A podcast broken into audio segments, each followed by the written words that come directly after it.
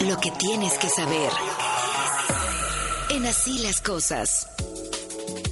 Dos de la tarde con 36 minutos, el senador del Grupo Plural, Germán Martínez, informó que la segunda tesis robada de la ministra Yasmín Esquivel ya fue entregada a la Cámara de Diputados para que sea prueba en el juicio político que promovió en su contra. Insiste que la ministra debe dejar su cargo en la Corte. En W Radio, el ministro de Retiro, José Ramón Cosío, orador de la concentración de ayer en el Zócalo Capitalino, dijo que con los antecedentes de cómo se dio el Plan B, él sí ve en la Corte que se está invalidando este tipo de reformas. Creo que no. y algo que no se nos olvida es, desde que estas leyes empezaron a discutir, los propios legisladores de Morena y de los partidos con, los que van en su coalición, dijeron, hay violaciones de procedimiento legislativo muy serias, hay violaciones constitucionales, lo dijeron los propios senadores y diputados del partido en el gobierno. Es decir, no hay aquí sorpresas. Me parece entonces que siguiendo, y esto es lo que yo trataba de manifestar en el, en, el, en las palabras del día de ayer, es que siguiendo la tendencia, los precedentes, el sentido, digamos, normal de las cosas, sino heroicidades, sin majaderías, nada, simplemente siguiendo el sentido normal de las cosas, la Suprema Corte debiera tener eh, o generar esta invalidez.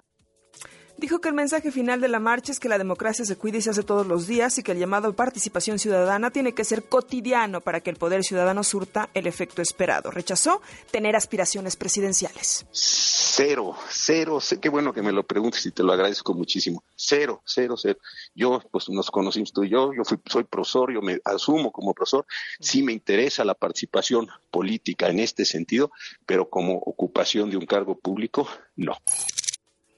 El gobierno de Estados Unidos, bueno, pues ha solicitado a México la extradición de Ovidio Guzmán, el hijo del Chapo Guzmán. Fuentes federales pues informaron que el gobierno de Estados Unidos ya entregó al gobierno de México la carta diplomática solicitando esto de manera formal. Después de las desafortunadas declaraciones sobre Perú y su apoyo incondicional al expresidente Pedro Castillo, la presidenta de Perú, Dina Boluarte, retiró al embajador de su país en México. Advirtió que los comentarios y acciones de López Obrador han dañado la relación diplomática de Perú por asumir posturas ideológicas, personales y no de Estado. Informó que las relaciones entre México y Perú se limitan a los encargados de negocios. Esto decía el viernes. López ha decidido apoyar el golpe de Estado que viene el ahora expresidente Pedro Castillo con sus declaraciones. El señor López viola el principio del derecho internacional sobre la no injerencia en asuntos internos. El gobierno de México lamentó la remoción del embajador Manuel Gerardo Talavera y señaló que no sacará a sus diplomáticos de Perú. Hoy, el presidente López Obrador volvió a remeter en contra del gobierno de Dina Boluarte, al que califica de represor. Aseguró que todo se trata de los intereses extranjeros que quieren quedarse con los recursos naturales de Perú, que por eso ellos apoyan a Boluarte. Se enojó el presidente porque lo llamaron injerencista, pero al final se metió. Nosotros no aceptamos toda la farsa que ha significado la destitución del presidente Pedro Castillo. Molesta mucho que todos callan y necesitan tener un títere, un pelele, un gobernante a modo y un Congreso también, como lo padecimos aquí nosotros durante más de 30 años. Ya son tres los trabajadores fallecidos por la explosión registrada la semana pasada en la refinería de Lázaro Cárdenas en Minatitlán, Veracruz. Hoy Pemex confirmó el fallecimiento de otro de los trabajadores del área combinada Maya de la refinería. Por la inseguridad fue cancelada la Feria de la Primavera en Jerez, Zacatecas, así lo informó el alcalde Humberto Salazar.